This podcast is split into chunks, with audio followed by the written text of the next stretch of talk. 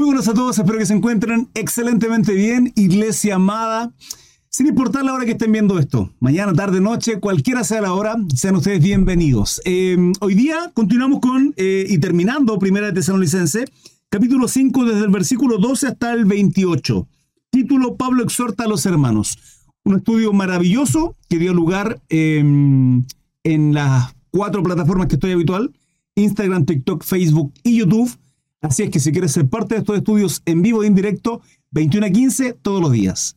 Que Dios te bendiga. Primera de Tesalonicenses capítulo 5, desde los versículos 12 hasta el 28. Damos lectura a la palabra en el nombre poderoso de nuestro Padre, Hijo y Espíritu Santo. ¿Sí? Amén. Dice, os rogamos, hermanos, que reconozcáis a los que trabajan entre vosotros es muy importante esto, hermanos.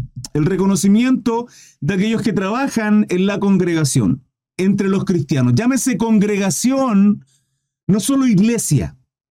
¿Sí? Porque usted tal vez puede juntarse en su casita y hacer, una, hacer de vuestra casa una casa de oración. Vale decir, jefe de hogar, reunirse con sus hijos, compartir la palabra, enseñar, educar, ministrar. ¿Sí? Pero también en congregaciones. en este caso, Pablo habla de esta iglesia en Tesalónica, iglesia conformada por muchos miembros, cuánto no lo sabemos, desconocemos. Sin embargo, Pablo recomienda reconocer a aquellos que obran conforme a la palabra, el Evangelio de Jesucristo, de nuestro Salvador, ¿sí? Eh, y el reconocimiento. Ahora, no solo es reconocer a aquellos que obran, sino también ¿sí? observar tener precaución de aquellos que no lo hacen. La palabra a nosotros nos dice que los falsos maestros serán reconocidos por sus frutos, pero no solo aquellos, sino también nosotros. Si bien es cierto, la palabra nos dice que para ser salvo tenemos que creer en Jesucristo, en su obra redentora en esa cruz maravillosa, eh, pero también ese, ese, ese creer en nuestro Salvador Jesucristo implica que nuestra vida es transformada y que ya no vivimos como vivíamos antes, sino bajo la dirección de nuestro Señor, aquel, aquel que llamamos Señor.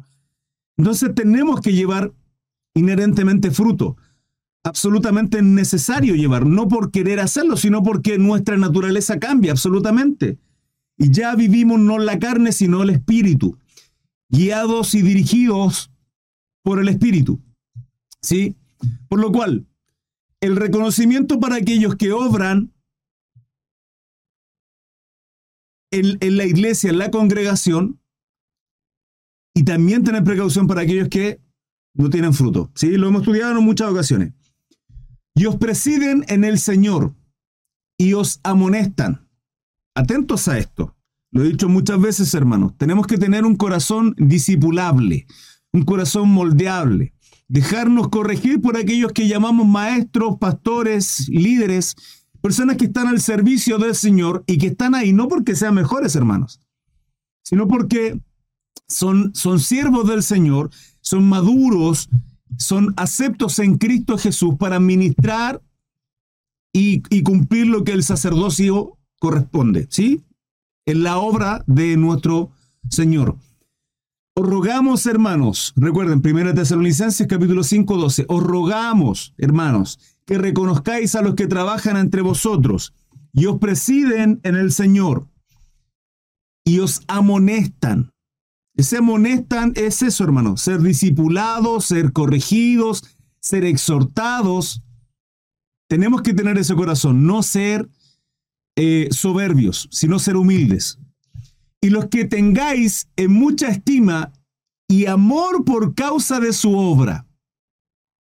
¿Se entiende? Y que los tengáis en mucha estima y amor por causa de su obra.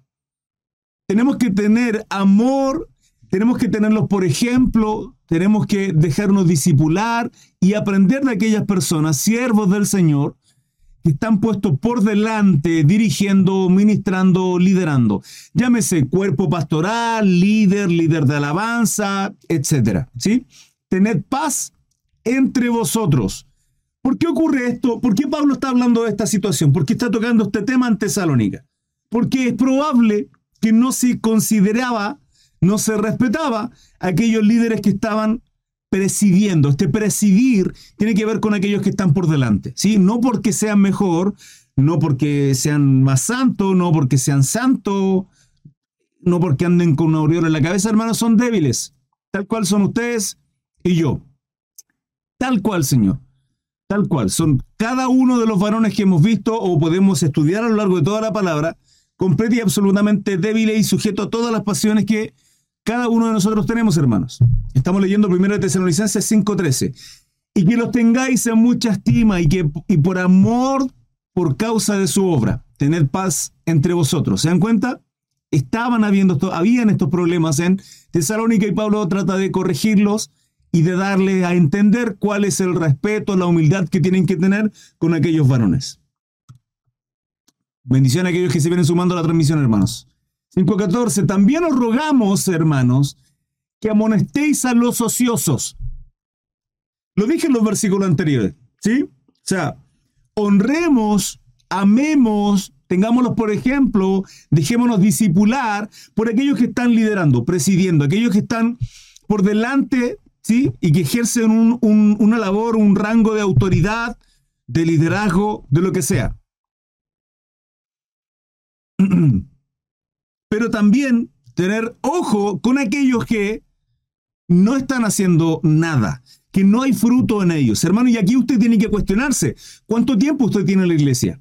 ¿Cuánto tiempo usted tiene sirviendo al Señor? Aquellos que se vienen sumando a la transmisión en TikTok, principalmente. ¿Sí? Bendición, hermana Fabi. En Instagram. Mi hermana, ¿quién apareció por acá también? Mi hermana Nelva. Mi hermano Kevin. Bendiciones, gusto verles. La pregunta es, porque Pablo acá está diciendo, honren, respeten a aquellos que presiden, aquellos que están por delante, aquellos que ejercen una labor de autoridad, aquellos que tienen un liderazgo, no porque son mejores, sino al contrario, de hecho están al servicio de, ¿sí? Jesucristo dijo, nuestro Salvador dijo, el que quiera ser primero tiene que ser último. Y eso significa ser siervo de todos sus hermanos. ¿Vale? Ahora, la pregunta es, ¿qué queremos aprender? ¿Cuánto conocimiento queremos tener? ¿Cuánto, ¿Cuánta sabiduría más tenemos que tener? ¿Cuánto, ¿Cuánto crecimiento más queremos? Hermanos, y cuando con lo poco que podemos tener, tenemos que estar al servicio de. Y Pablo acá dice, 5.14 en 1 Tesalonicense, también os rogamos, hermanos, que amonestéis a los ociosos la pregunta es, ¿son ociosos por qué? ¿Son vagos? ¿Son flojos? ¿Por qué? ¿Por qué habían ociosos en Tesalónica? ¿O será que simplemente se hacían llamar cristianos y no eran cristianos y no había fruto en ellos? Porque la palabra dice que por su fruto los conoceréis. ¿Conoceréis a quién? A todos, hermanos. Un cristiano inherentemente tiene que llevar fruto. ¿Fruto de qué? Fruto del quebranto, fruto del arrepentimiento, fruto de la conversión en Cristo Jesús de ya tener no una naturaleza pecaminosa, sino viviendo y siendo dirigido por el Espíritu. Ese Espíritu es siendo templo del Espíritu Santo, la tercera persona de la Trinidad, un Dios. ¿Sí? Es inherente, es absolutamente normal, es, es, es básico, hermano, que un cristiano tenga fruto. Ahora la pregunta es, ¿usted, yo, estamos teniendo fruto? Cuestiones, hermano. Si esto no se trata solamente de discutir, pelear, confrontarnos, sí, a lo mejor no estar de acuerdo, sino decir, a ver, más allá de todo el conocimiento, más allá de, ¿estoy llevando fruto? Sí, lo digo porque mi hermano en TikTok generalmente están acostumbrados a escuchar discusiones que no digo que sean malas, sí, a veces un poco mucho ego, pero discusiones en TikTok, contraponer puntos, doctrinas que son secundarias, que es lo correcto, ya, pero más allá de eso, hermanos, que podemos estar acá entretenidos a través de estas plataformas y aprendiendo y engordando espiritualmente. Pero estamos poniendo ahora en obra eh, lo que aprendemos. Y esa es una responsabilidad que tenemos todos, hermanos, todos. Y Pablo dice, también os rogamos, hermanos, que amonestéis, que amonestéis a los ociosos. ¿Se entiende lo que es amonestar? De alguna manera, es amonestar es corregir, exhortar, discipular, motivar, ¿sí? Con amor, lógicamente. Pero corrigiendo, hermano. No es posible que haya una iglesia ociosa, que haya miembros de una congregación teniendo talento y dones haciendo nada. Si eso está ocurriendo, si está ocurriendo en usted, hermano, que puede llevar 5, 10, 15 años y lo único que ha hecho es calentar la banca de la iglesia, hermano, no está creciendo, no está madurando. Y la palabra dice que nosotros tenemos que crecer y madurar. Hay un crecimiento en cada uno de nosotros. Es absolutamente normal y natural que al momento de sembrar una semilla, muera, se le riegue, tenga crecimiento y posteriormente se convierta en un árbol frutal y de fruto. La pregunta es, si tengo un árbol de 3, 5, 10 años, hermano, no da fruto, ¿qué ocurre? Cristo ya lo dijo. También os rogamos, hermanos, que amonestéis a los ociosos. ¿Estamos ociosos? Cuestiones usted, hermano, la palabra es para nosotros. Así como yo se la estoy predicando, así como yo le estoy enseñando, también me cuestiono. Y digo, Señor, ¿estoy teniendo fruto en ti? ¿Estoy teniendo fruto digno de el arrepentimiento, el quebrantamiento que un día obraste en mi vida? ¿Estoy teniendo el fruto digno de un siervo, de un ministro de Dios? hermano Hugo Alexia dice, a veces los líderes tienen poca visión y si uno se manda y si uno se manda solo, nos dicen que somos desordenados. Bueno, sí, hay, cosas que de pronto ocurren en las congregaciones. Em, yo también lo viví cuando recién comencé a caminar hace muchos años atrás, con una pasión tremenda, con un, con un fuego en mi corazón de querer obrar al Señor. Y ahí estaba mi pastor en muchas ocasiones diciéndome, Cri, tranquilo, Cri, momento, ¿sí? Por eso es importante entender por qué al momento de, de obrar la tierra, obrar la tierra en el campo, quienes andan del campo probablemente entenderán esto, colocan un buey joven y un buey viejo. ¿Sí? Le ponen una, una yunta, un yugo. ¿Por qué? Porque el buey joven tiene fuerza, vitalidad, energía, pero es un poco desordenado. Y por otro lado, un buey, un buey viejo, que carece de todo lo que el buey joven tiene, ¿sí? Ímpetu, fuerza, energía, y que es necesario, pero tiene sabiduría, conocimiento, la pausa necesaria. Entonces, siempre tenemos que estar con el corazón a disposición de trabajar en la obra, hermanos, porque aquí Pablo está diciendo amonesten a los ociosos. Y de pronto aquellos que tenemos esa pasión por, querer trabajar en la obra, de participar activamente en una iglesia, de pronto nos vemos un poco ahí coartados, sí, pero tenemos que estar, hermanos amados, siempre bajo la dirección de aquellos que están por delante, siempre, ¿sí? Siempre. Hay muchas formas que se pueden obrar y trabajar para el cuerpo de Cristo y que no necesariamente tiene que ser dentro de la iglesia. Pero tenemos que tener humildad ante nuestros líderes. Eh, que sostengáis a los, eh, que alentéis a los de poco ánimo, que sostengáis a los débiles. ¿Qué significa sostener a los débiles? Acá los débiles tienen que ver con aquellos que a lo mejor les cuesta más, que hay problemas, que están creciendo, ¿sí? No está hablando acá en los términos que hablaba, por ejemplo, en Corinto, en Corinto, en Romano, perdón, Pablo habla de, de hacerse débil por los débiles, ¿sí? De aquellos que eh, hay cosas que de pronto les complica, que mm, por su debilidad yo tengo que abstenerme de ciertas cosas porque aunque a mí, a mí mi conciencia no me juzga, sin embargo a ellos sí, no puedo hacerlo simplemente para llevarlos a pecado.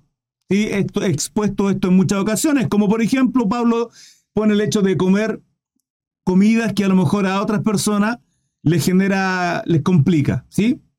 A mí me pasa, por ejemplo, con mi suegra. Mi suegra es judía. Ella viene del linaje biológico hebrea. Bueno, mi esposa igual. Eh, y ella no come cerdo por ningún motivo. Nunca ha comido cerdo ni comes nada. Pero ella no tiene ningún problema en servirnos cerdo, cocinarlo y, y, lo hace, ¿sí? Pero ella personalmente no lo hace. Ahora, si ella tuviese problemas para comer cerdo o incluso ver o estar delante de, eh, lógicamente, de pronto los asados, compartir en casa, si ella le generaría ese problema, yo sabiendo que no hay ni un problema, que en la palabra como en Cristo Jesús, el comer kosher, la circuncisión y todo eso no, no va por un tema de justificación, salvación, santificación. En Cristo Jesús, aún así por ella yo tendría que abstenerme, ¿sí? Pero ella no tiene problema. Si un hermano tiene problemas con el alcohol, hermano, ni una copa de vino, por ningún motivo, ¿sí? Y así, hay muchas otras cosas también. Eh, aquí Pablo está hablando de otra cosa, está hablando de aquellos que son débiles, porque el contexto acá es la obra en Cristo Jesús, en el cuerpo, ¿sí? Por eso dice Pablo, exhorta a los hermanos, el título de este 5, eh, 12 en adelante. Que sostengáis a los débiles, que seáis pacientes para con todos. La paciencia, aunque mucho nos cueste, aunque, aunque debamos cultivarla, es un fruto del Espíritu, hermano. Mi hermano Jesús Emanuel, muchas gracias. Muy amable por esa rosita. eh, es, un, fruto del espíritu. Y se cultiva, hermano, no es una cosa de que, sí, hermano Cris, lo que pasa es que yo tengo poca paciencia eh, y he orado al Señor. Sí, eh, el Señor no le va a decir, mi hermano, vaya y compre en el negocio, en el supermercado, en el market, 5 kilos de paciencia. Lo va a exponer a ambientes o situaciones en las cuales usted va a tener que ser paciente. Esto no se trata de, Señor, dame paciencia, ok, léete un salmo y tenéis paciencia. No, hermanos, no es así como funciona. Es por eso que pasamos por diferentes situaciones, las cuales de pronto muchas ocasiones no podamos comprender. No podamos comprender. Y esas situaciones en las cuales pasamos tienen que cultivar la paciencia, el amor, la mansedumbre, la piedad, ¿sí?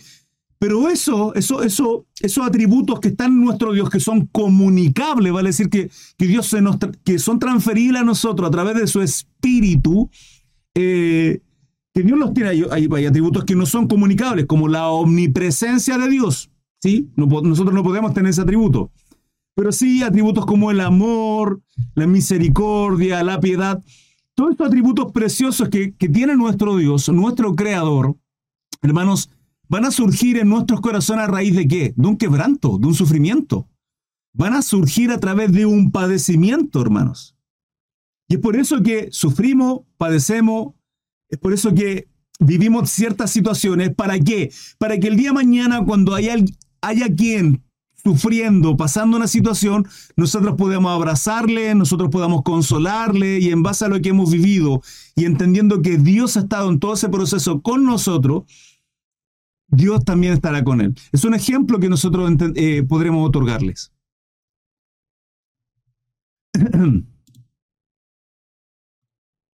¿Sí? Eh, a los débiles y que seáis pacientes para con todos. 5.15. Mirad que ninguno pague a otro mal por mal.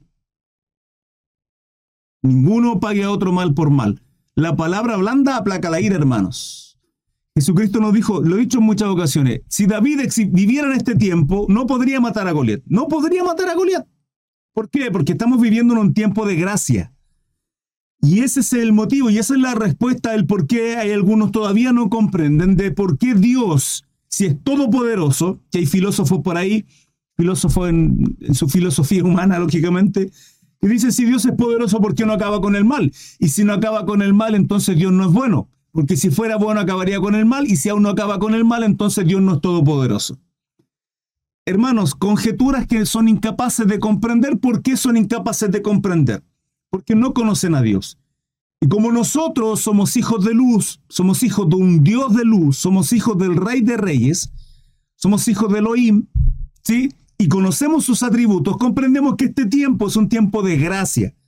Ahora, lo que no saben, y esa es nuestra obligación, decirles que ese tiempo de gracia no es eterno, hermano, y estamos viviendo ya los últimos días, el último tiempo de gracia para ir a las plantas y ser, y ser humillados y humillarnos delante de la presencia de Dios a través de Jesucristo. Porque en Él hay salvación, en Él hay justificación. A través de Él somos redimidos y reconciliados para con nuestro Dios. Entonces, este tiempo de gracia se va a terminar y Dios traerá juicio sobre aquellos malos. Porque si hubiese traído Dios juicio y se hubiese apartado el mal hace años atrás, hermano, probablemente ni usted ni yo alcanzaríamos vida, vida eterna y salvación en Cristo Jesús. No lo alcanzaríamos, porque Dios tendría que haber empezado por nosotros.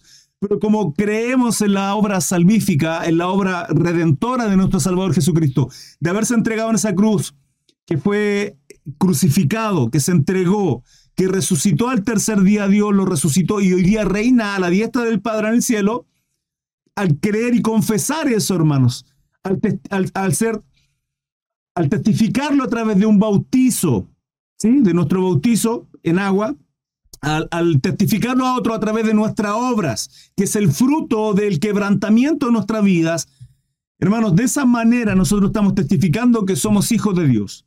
Y de esa manera nosotros llamando Señor a Jesucristo, obramos de acuerdo a como Él, nuestro Señor, nuestro amo, nos, nos manda.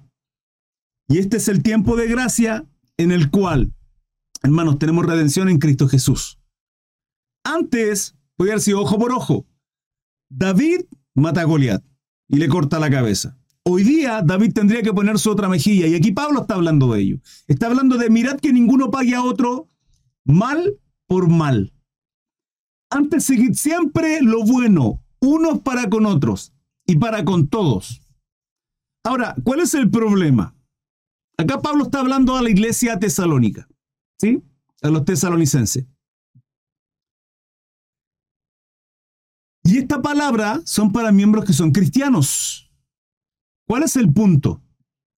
El punto es que, y se lo he dicho en un montón de ocasiones, hermanos, en una iglesia, en las congregaciones, no todos son cristianos. No todos son cristianos. Puede haber gente que se está convirtiendo recién, puede haber gente que está recién eh, siendo iluminada a través de la palabra, degustando lo espiritual, observando cómo se manifiesta, porque tal vez nunca ha asistido a una congregación y no sean conversos, vale decir, son inconversos, aún no reconocen a Jesucristo como su Salvador. Sí, porque esto no, hermano, esto no se trata de, ¿quiere aceptar a Jesucristo? Sí, amén. Me arrepiento de todo para que Dios me bendiga. No, hermano, no se trata de esto. Toda la palabra nosotros nos dice que somos cristianos, seguimos y servimos a Jesucristo no por las bendiciones, no para buscar bendiciones, no para buscar comodidades, deleites, placeres, lujos, hermano, no es así. Díganme dónde la palabra nos enseña eso. En ningún lado. Al contrario, Jesús nos dice que nos van a perseguir, que van a mentir, van a, van a inventar toda clase de mal por nosotros y dice que seremos bendecidos. Basta como nuestro Salvador fue crucificado y se entregó por nosotros cuando no lo merecía. Luego los apóstoles, como murieron todos. Hermanos, Esteban muere con gozo, el primer mártir. Entonces, ¿qué nos espera a nosotros? Cristo, Cristo se sacrificó para que nosotros seamos bendecidos y creer al Evangelio y la prosperidad. No se trata de eso, hermanos, sino continuar y seguir los pasos del Maestro, nuestro Salvador Jesucristo. Pablo lo hizo. Por eso Pablo crucificó tanto, tanta su carne, tanto su carne, día tras día, que en un momento llegó a decir, ya no vivo yo. O sea, ya no hago lo que yo quiero, ya no, ya no, ya no hago lo que, lo que mis pensamientos me llevan, sino prácticamente Cristo vive en mí, ¿sí? Digo prácticamente porque Pablo en un momento dice, lo que aborrezco, eso hago. Y es porque él tenía también sus luchas, hermanos. Él también luchaba con sus debilidades, él también tenía problemas, ¿qué lo digo yo? ¿Sí? Porque dice, para que la grandeza de las revelaciones no me enalteciese, no hubiera soberbia en él de manera desmesurada. Dios le deja un aguijón en la carne para mantenerlo humilde, como cuando David, siendo rey, Dios le hacía sentir olor aguano. Jehová le hacía sentir olor aguano para recordarle de dónde lo sacó y quién era, y quién era él, el, gran rey David, con, con todo. Era simplemente porque Jehová había tenido misericordia de él. Hermanos, y con nosotros tiene que ser lo mismo. La pregunta es cómo Dios tiene que quebrantarnos para entender que Dios nos creó para adorarle. Pero andamos por nuestra vida simplemente haciendo la forma como queremos nosotros. ¿Qué hacemos durante el día? ¿Le adoramos realmente? ¿Vivimos glorificándole? ¿Son nuestras, nuestros pasos, las, las pisadas, las huellas que dejó nuestro Salvador Jesucristo? ¿O vivimos en la carne? ¿Sí? ¿Cuánto tiempo otorgamos a Dios en glorificarle? En adorarle a través de una canción, en nuestras mañanas, en una oración en la madrugada, en la tarde, compartir con otros, predicar de Jesucristo, hermanos. Es absolutamente necesario. Eso es el fruto de cada uno de nosotros siendo hijos de Dios, hijos del Rey de Reyes. Mirad que ninguno pague a otro mal por mal. Ahora, la palabra nos enseña que aquellos que pecaron contra nosotros, ¿qué hacemos? Ir y conversar con el hermano, ¿sí? Y dice la palabra que si no abonamos, nos perdonamos, dice, habrá ganado un hermano. Pero si continúa, dice, llamar uno, dos, y para que en boca de dos o tres haya testimonio de que, hermano, a ver, mire, esto lo conversamos en privado, usted y yo, pasó esta situación, usted fue así conmigo, ¿sí? No hay problema, ni un problema. Usted me pidió perdón, ¿sí? Sí, yo lo perdoné, hermanos, como siempre. Pero hoy día se vuelve a repetir esta situación. Traje a mi hermano, pastor, qué sé yo, y que sepa la congregación. Que sepa la congregación. Es absolutamente necesario. Si en este caso, dos o tres testigos. ¿Ok? ¿Nos perdonamos? ¿Ni un problema? Perfecto. Luego, si continúa el hermano con esta situación, la palabra dice que delante de toda la congregación, fíjense que pasa por un tema de vergüenza. El tema acá es avergonzar a esa persona para que por lo menos mediante la vergüenza sienta quebrantamiento y entienda que lo que está haciendo no es correcto, a la luz de la palabra. ¿Sí? Ahora, ¿qué ocurre después si eso no pasa? ¿Qué ocurre si no hay quebrantamiento? Hermano, para mí es fácil decir, ese, ese, ese varón, esa sierva, no es hijo del Señor, porque está actuando como un gentil y un publicano. ¿Sí? Porque la palabra lo dice, tomarlo por gentil y publicano, simplemente. ¿Se entiende? Ahora, de ahí viene el hecho de eh, el corazón de querer cortar cabeza y llamar a todos hijos de Satanás, no, hermanos. Porque Pedro en, esa, en ese mismo diálogo a Jesús le dice, entonces, ¿cuántas veces tengo que perdonar a mi hermano? ¿Siete? Jesús le dice, no, Pedro, 70 veces siete. Hay que tener tolerancia, amor, misericordia, piedad, sí, y todo eso, hermano. Va a ser una lucha contra nuestro ego. La capacidad de tener misericordia, empatía y amor por aquellos que se equivocan, que obran mal, que están recién comenzando y aprendiendo, hermano, tiene que ver con la madurez que yo tengo en Cristo de Jesús y crecer. ¿Sí? Mirad que ninguno pague a otro mal por mal. Eh, antes seguir siempre lo bueno unos para con otros y para con todos. Esa es la responsabilidad que tenemos. Hay harto movimiento en TikTok. Ya no vivo yo, Cristo vive en mí. A mí, a mí mi hermana Gilda, justamente. Juan Urbina quiere entrar a qué? No suba a nadie, por si acaso. Em, si deseas aprender, se puede quedar y escuchar con respeto. Así es, justamente. No sé qué pasó, pero mi hermana Fabi ahí está corrigiendo situaciones. Hermanos, recuerden, yo no subo a nadie. Esto es una exposición, no es un debate. No voy a discutir con nadie. Esto es palabra de Dios. Si usted la quiere, la toma. Si tiene un corazón humilde, la va a aceptar. Si es soberbio en su corazón, la va a rechazar. Así de simple. Continúo. 16. Eh, Estad siempre gozosos. Hermanos, no es la felicidad. Bendición, hermana Yana, gusto verle. Mi hermano Emma también aparece en el chat. No es la felicidad el fruto, hermano, de un cristiano. Nos vamos a andar felices todo el tiempo, pero sí gozo. Y nuestro gozo está depositado en, el único, en la única fuente eterna que es Cristo Jesús. Ahí está nuestro gozo. Nuestro gozo tiene que ver con la salvación, no con lo que tenemos o lo que no tenemos, hermanos. Porque si ponemos nuestra mirada en las cosas de la tierra, en lo que no, generalmente ponemos nuestra mirada en las cosas que no tenemos. ¿Sí? De ahí viene nuestra ansiedad, nuestra tristeza, hermano. Hay una frase que, en Chile se dice que tiene que ver con el pasto del vecino siempre es más verde que el mío. Siempre, hermano, siempre. Por eso el preocuparnos por otro, que la verdadera religión, así lo dice Santiago, así lo dice el Nuevo Testamento, la verdadera religión no son bautistas, pentecostales, luteranos, cuadrangulares, católicos, mormones, no. Hay algunas que son sectas, lisa y llanamente. Están apartadas y manipulan la palabra. Pero dice que la verdadera religión es aquella que se preocupa por los necesitados, por la viuda, por aquellos que necesitan de aquello que nosotros, hermanos, sobreabundamos. Porque le aseguro que si nos comparamos con aquellos que tienen necesidad, tenemos mucho más de lo que aquellos que tienen necesidad. Pero si nos comparamos con aquellos que tienen más, hermanos, la palabra, hay mucha palabra del Señor que nos lleva a sacar nuestro corazón de las riquezas, apartarnos de ahí, de, quitar nuestro pensamiento de querer hacernos ricos, de mirar a aquellos que tienen lujo, dinero, deleite, eh, carros nuevos, vehículos. No, hermanos. Lo he dicho en muchas ocasiones, la manera en que nosotros tenemos para vivir es muy poco es muy pequeño, muy poco lo que necesitamos, hermanos. Ahora, si usted me dice, sí, hermano Grillo, lo que pasa es que tengo un montón de deuda, la pregunta es de dónde salieron todas esas deudas. Muy probablemente por su afán de adquirir cosas materiales. Porque si usted puede tener un, auto, un carro de, los 90, qué sé yo, de hace 10, 15 años atrás, y que funciona perfectamente haciéndole sus mantenciones, ¿por qué tiene que comprarse un cero kilómetro de 20, 30 millones de pesos, hermanos? ¿Cuál es la necesidad? ¿Cuál es la necesidad de estar cambiando los muebles y, renovar, y renovándolos? ¿Cuál es la necesidad de tener ropa nueva? ¿Sí? Pero nuestro afán por lo material, por el dinero, por trabajar mucho para obtener más dinero, finalmente quita la felicidad y quita nuestros ojos de la fuente que es Cristo Jesús. Y de esa manera perdemos el gozo. La palabra dice, buscar primeramente el reino de Dios y su justicia y el resto va a ser añadido. No buscamos las añadiduras, buscamos el reino de Dios y su justicia el reino de Dios y su justicia.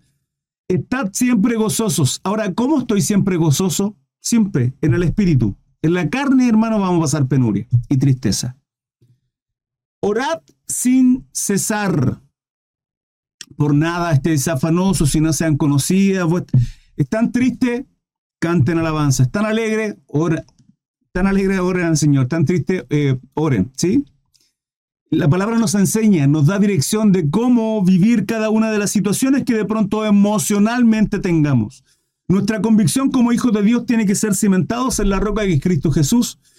Pero si estamos pasando situaciones difíciles, estamos viviendo una crisis, estamos viviendo situaciones que de pronto son complejas, la pregunta es en dónde estamos poniendo nuestro corazón, qué estamos haciendo para vivir esas situaciones. Ensalada de la FAI, buenas noches. Hermano, permítanme tan solo unos segunditos.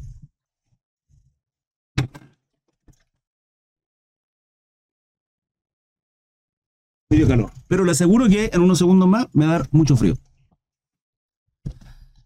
Ay. Ok. Orad sin cesar. Hermanos, ¿cuánto tiempo pasamos orando al Señor? Muchas gracias, mi hermano Diego, por compartir el live. Gracias, mi hermana Mireya del Carmen, por su follow en TikTok. Gracias, hermanos, por seguirme. ¿Cuánto tiempo pasamos orando? Imagínense, lo mismo que acá. ¿sí? Hay gente que quiere, se conecta aquí a TikTok y quiere, quiere subir, quiere debatir, quiere discutir, quiere mostrar cuánto conocimiento tiene. La pregunta, ok, mostremos nuestro conocimiento y nuestro fruto. ¿Cuánto oramos? ¿Cuánto tiempo pasamos orando al Padre? ¿Sí? Porque cuánto tiempo pasamos orando al Padre es que tan débiles nos consideramos. Porque nos consideramos tan fuertes y somos tan soberbios Escúchame bien lo que estoy diciendo, hermano. Estoy usando muy bien las palabras. Somos tan soberbios, tan altivos, nos consideramos tan fuertes, sin la necesidad de Dios, que no oramos ni buscamos a Dios. ¿Cómo se lo puedo graficar e ilustrar simple? Nuestros hijos, nuestros hijos, o quienes fuimos hijos, ¿sí?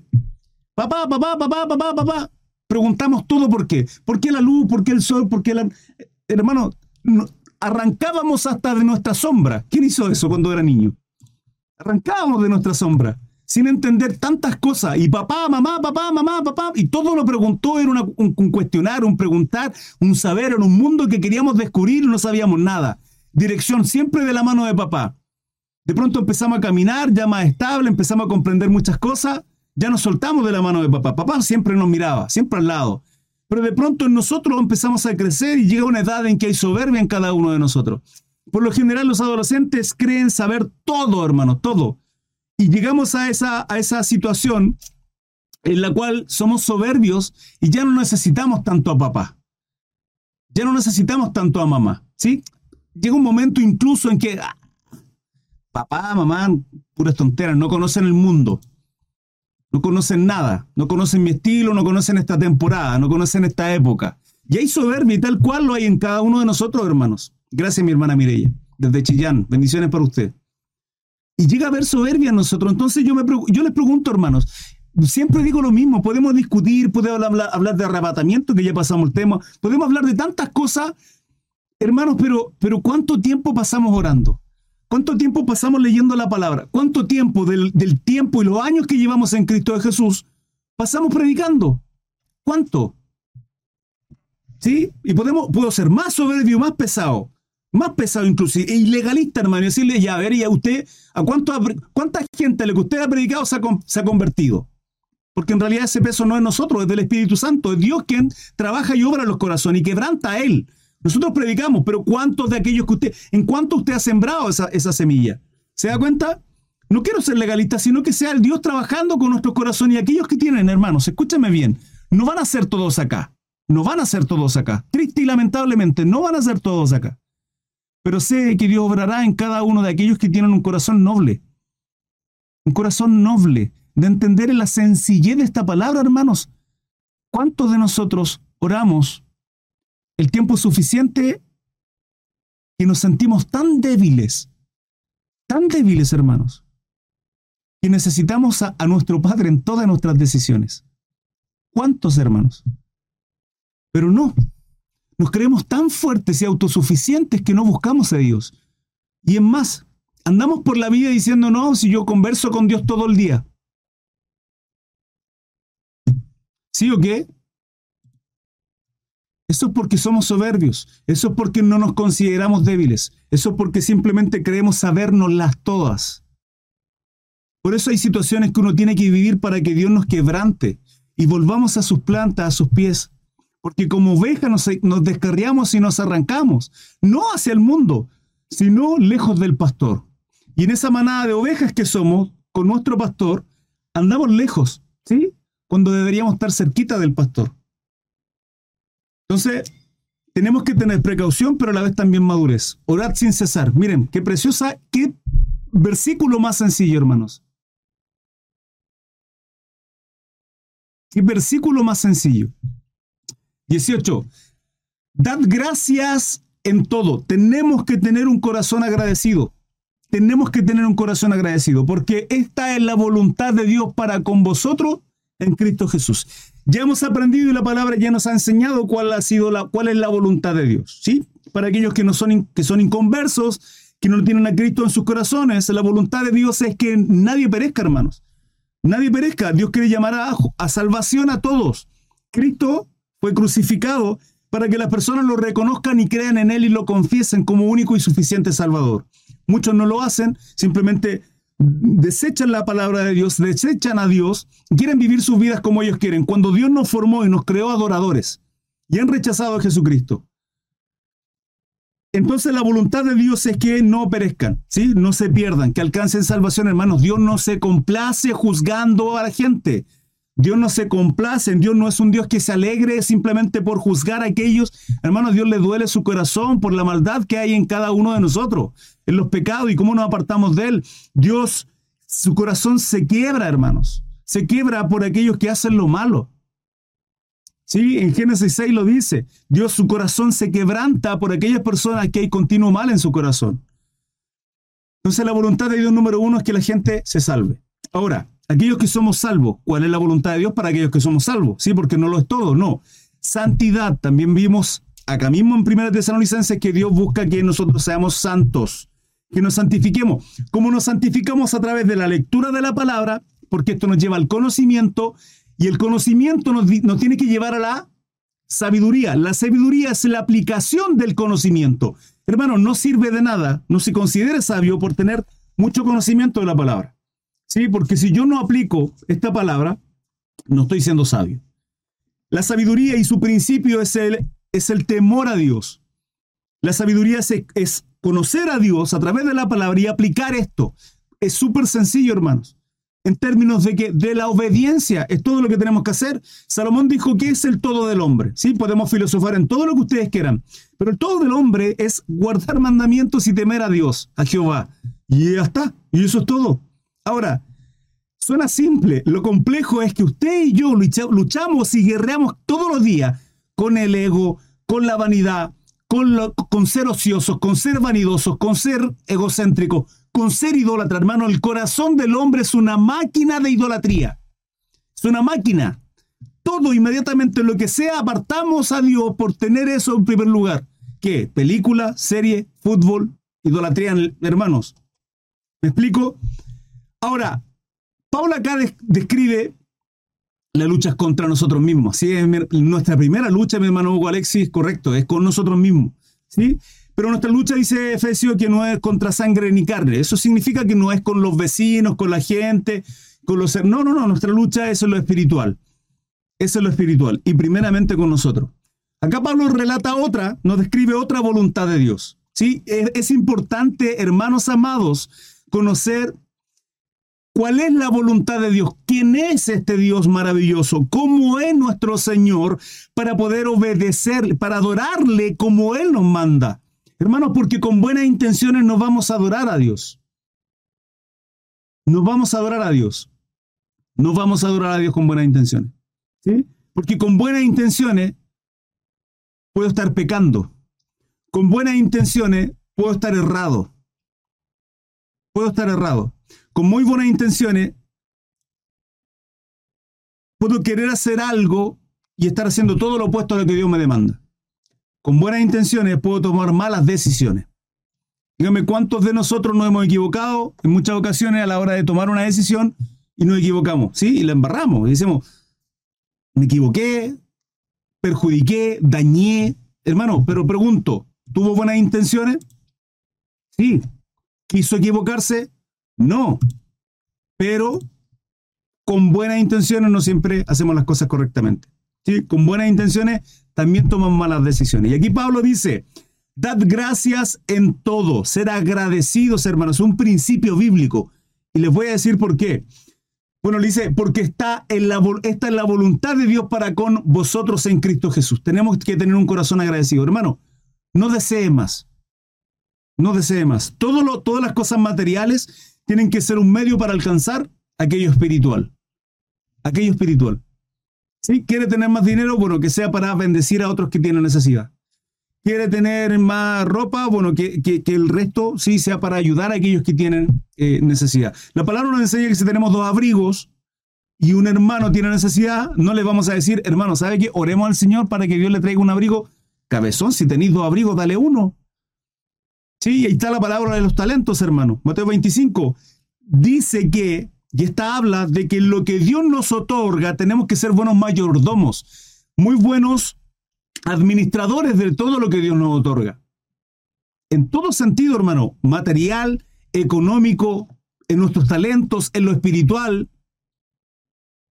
El ejemplo de buenas intenciones, la historia de USA. Sí, claro, mi hermano Brian Avendaño. Bueno, se refiere a Aquel varón que intentó acomodar, agarrar el arca del pacto y que murió fulminantemente, motivo por el cual David deja la, el arca del pacto en casa de, de Obededón y todo es bendecido porque estaba la presencia de Dios ahí. Hermanos, ¿dónde está la presencia de Dios? Hoy su Espíritu Santo. En nosotros, hermano, todo tiene que ser una bendición en nuestra vida. Todo. Por lo tanto, tenemos que ser agradecidos. Fíjense que de pronto queremos, anhelamos buenas cosas. Sí, podemos tener buenas intenciones con lo que anhelamos. Podemos tener buenas intenciones con lo que anhelemos, pero Dios no nos va a otorgar, hermanos, más de lo que nosotros no podamos soportar. En todo término de cosas.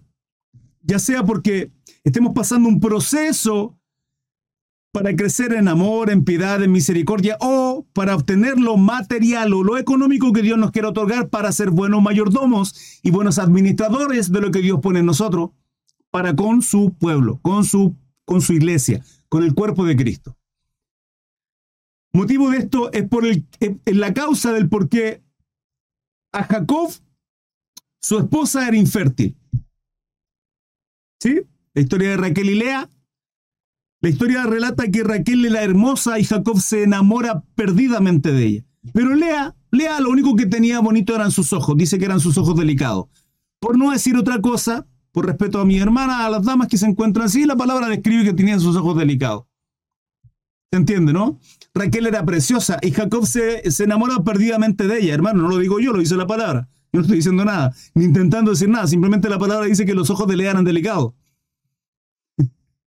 ¿Sí? Nada más. Ahora, se enamora de Raquel. Labán, el, el suegro de Jacob, le entrega a Lea por esposa Jacob sin darse cuenta. Sin darse cuenta la toma por mujer y al día siguiente cuando despierta se encuentra con que estaba casada con Lea. Bueno, finalmente trabaja 14 años por la esposa que él anhelaba y deseaba, que era Raquel. Fíjense que en todos esos años y posteriormente eh, Jacob no pudo tener hijos con Raquel. No pudo, hermanos. No pudo tener hijos con Raquel. Tuvo con sus siervas, tuvo con Lea y Lea fue quien le entregó, le, le dio más hijos. Pero con los años, claro, Jacob, pongamos el caso de Jacob, los zapatos de él, diciendo, quiero hijos con Raquel, quiero hijos con Raquel, ella es mi esposa, tiene los ojos bonitos, es, preciosa, ella es lo que quiero, lo que anhelo, es, la familia que siempre he deseado, pero infertilizó el, el, vientre de Raquel, Dios. Pero Lea le estaba dando todas las bendiciones que Jacob tenía. Y empezó a amarla y hasta que no la amó, hasta que no la respetó, hasta que no tuvo un corazón agradecido por lo que Dios le había dado, no abrió el vientre y la matriz de Raquel. ¿Qué tipifica esto? Lea tipifica aquello que estamos viviendo, no esta circunstancia, lo que tú, hermano amado, estás viviendo hoy día. ¿Sí? Cual sea la situación, porque la palabra es clara cuando dice que para los que amamos a Dios todas las cosas nos ayudan a bien. Hermanos, todas. Lo que esté viviendo, hermano Cris, pero es que me tiene desesperanzado, me tiene angustiado, me tiene triste. Bueno, ore al Señor. Busquemos del Padre, ayunemos, martiricemos la carne, echemos ceniza sobre nuestras cabezas, ¿sí?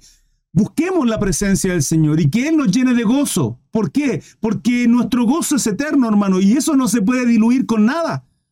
Si estamos angustiados, si estamos tristes, si estamos afanados, probablemente sea por algo que sea nuestra circunstancia, nuestra condición. pero nosotros no vivimos por condición, nosotros vivimos por posición. Y nuestra posición es que somos juntamente con Cristo crucificado, real sacerdocio, hermanos, reyes y sacerdotes, pueblo adquirido, nación santa, eso es lo que somos. Entonces, vivamos agradecidos, dice Pablo. Dad gracias a Dios en todo. Dad gracias en todo. ¿A quién? A nuestro Señor. Cuando nosotros vivamos agradecidos, aún con las intenciones buenas que tengamos para adelante, Dios va a abrirnos probablemente los cielos. En baje a su, a su beneplácito, a su voluntad. A su voluntad. ¿Sí? Él va a abrir la matriz de Raquel y nos va a otorgar aquello que anhelamos, aquello que Dios nos quiere otorgar. Dad gracias en todo porque esta es la voluntad de Dios para con vosotros en Cristo Jesús. No apaguéis el espíritu. ¿Cómo apago el espíritu, hermano Cris? Simple, andando en la carne. Andando en la carne. Mi hermano Jesús Manuel dice Gálatas 5, 16 y 17 porque el deseo de la carne es contra el espíritu. Justamente, hermano, muchas gracias por esa cita. Justamente. Así es. ¿Qué significa tener temer a Dios y tenerle miedo? Bueno, el temor y el miedo son dos cosas completamente diferentes, porque el temor va en reverencia junto con el amor. El miedo es un espanto, es un horror, ¿sí? Pero cuando esa fuente que produce miedo no está, hermano, yo ya no lo tengo. El temor es reverenciar, es, es honrar, es amar, ¿sí? Ejemplo de esto. Estoy, siempre, siempre eh, entrego este, este, este ejemplo. Eh, estoy en casa con mis hijos, tengo que salir y les doy una orden a mis hijos. Salgo, desaparezco toda la tarde, tengo trámites que hacer y cuando vuelvo veo que mis hijos obedecieron en todo, en todo. ¿Sí? Con los años es exactamente igual. ¿Por qué? La palabra dice honrar padre y madre y tus días serán alargados. ¿sí? ¿Qué significa honrar? Hacerlos sentir orgullosos a mis padres. Por lo tanto, el honrar tiene que ver con el temor y el amor que les tengo a mis padres, en este caso a Dios. Hermano, saber que todo lo que hago tiene que ser con temor, para glorificar, para honrar, para bendecir, para loar, para adorar a Dios, por sobre todo. Eso, eso es temor a Dios, ¿sí?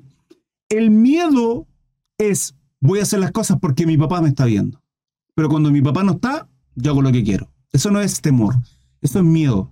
Esto nos va de la mano con el amor, con el honrar a nuestro Dios. ¿Sí? No apaguéis espíritu, como apago el espíritu andando en la carne.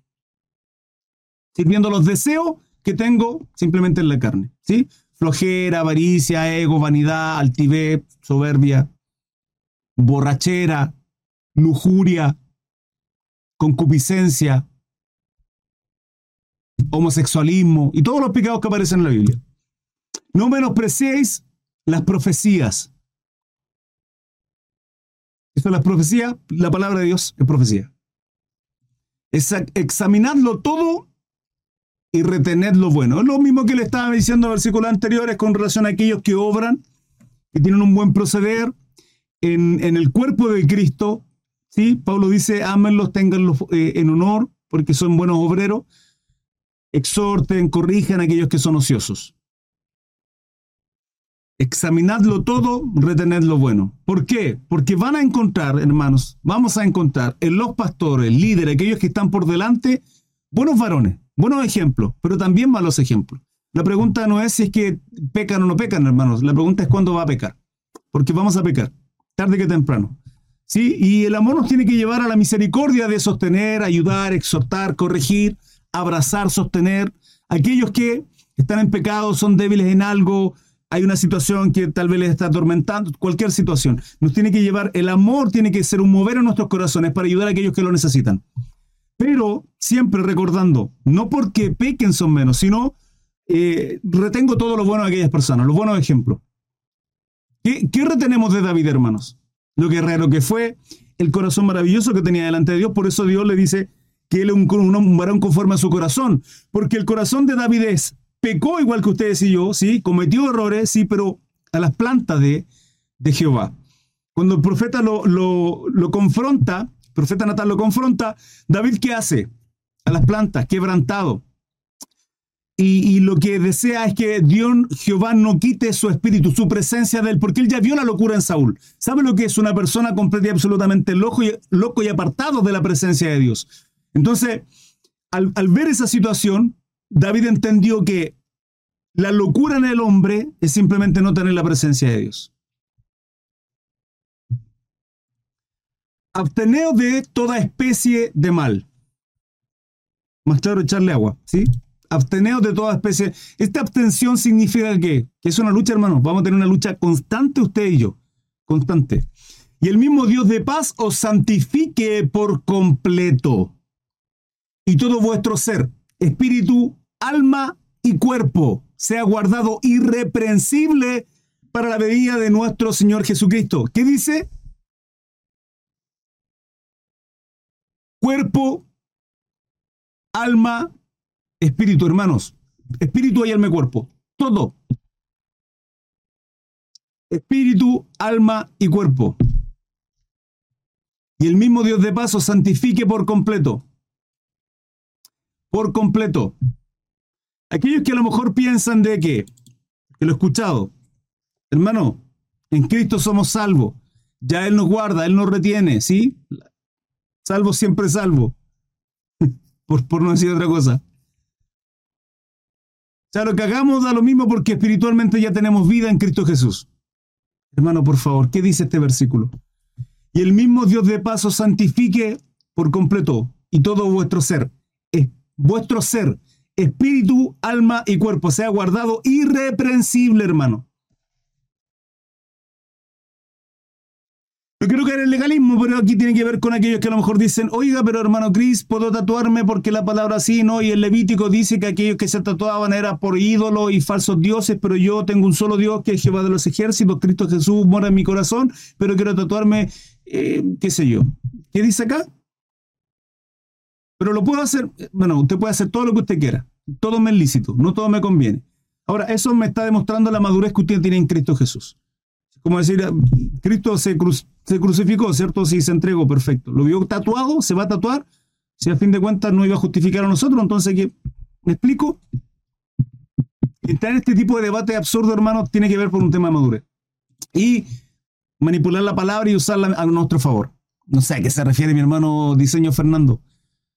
Siempre tiene esas preguntas medias perspicaces. Mi hermano Matías dice que es el alma. El alma es lo que se forma en nosotros y nos forma como ser. Somos cuerpo, alma y espíritu. El cuerpo es el contenedor del alma y el espíritu es el aliento de Dios en nosotros. Cuando vamos, cuando vamos al polvo, cuando dormimos, cuando morimos, ¿sí? Nuestra alma duerme, nuestro espíritu, el espíritu va, el aliento de vida al, a Dios. Em, salutaciones y bendiciones finales, todavía no. Viene el que os llama, el cual también lo hará. Fiel es el que os llama, el cual también lo hará. Amén. ¿Qué? ¿Qué lo hará qué? Vuelvo atrás. Que todo sea guardado, dice, irreprensible para la venida de nuestro Señor Jesucristo. Ya lo estudiamos, capítulo 4 y 5, el estudio del día viernes. Lo pueden ver en mi página de Facebook. ¿Qué hará qué? Fiel es el que os llama, el cual también lo hará.